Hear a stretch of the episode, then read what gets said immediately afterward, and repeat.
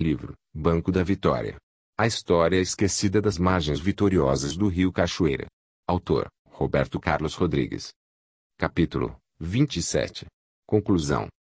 Como disse no início, esse livro precisa ser revisto, reescrito, ampliado e corrigido por outras mãos, opiniões e pareceres.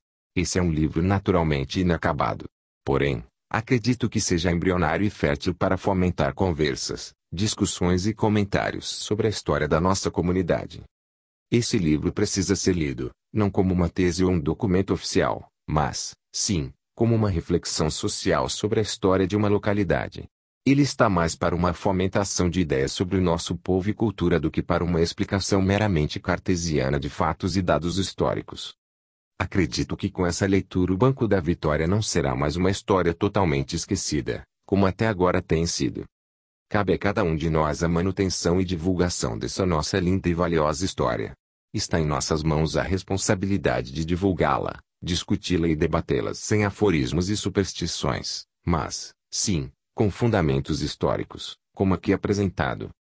Escrever esse pequeno livro foi para mim um ato de prazer e satisfação.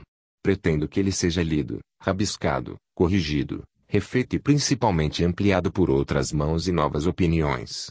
Afinal, essa não é a versão exata e completa de nossa história. É somente parte dela. A que cuida do nosso início histórico. Obviamente, muitas outras histórias ainda terão de ser feitas e descritas. Espero ter despertado, em cada um dos leitores deste livro, o prazer da leitura e o fomento da curiosidade histórica da nossa comunidade. Espero também que cada leitor deste livro tenha feito a sua prazerosa reflexão pessoal sobre a nossa história, tanto a relatada quanto a que está por vir. Desejo encontrar em breve um livro descrevendo os dados históricos mais recentes da nossa comunidade, como a construção do clube social, da Igreja Católica da Praça Guilherme Xavier, do calçamento das ruas, da construção da quadra de esporte, a concepção do bloco Só Sai Quem Chupa, a construção do muro do campo de futebol, a implantação do sistema de telefonia, o calçamento do Alto da Bela Vista, a construção das escolas locais, os restaurantes nas margens da rodovia, implantação da torre de telefonia celular etc. Enfim, assuntos, por certo, não nos faltam.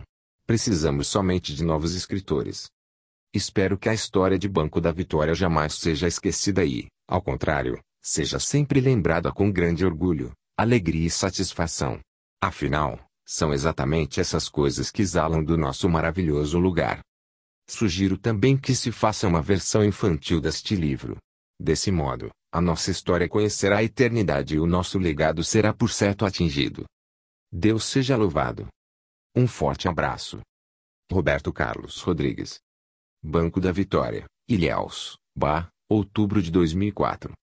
Mongaguá, SP, fevereiro de 2017.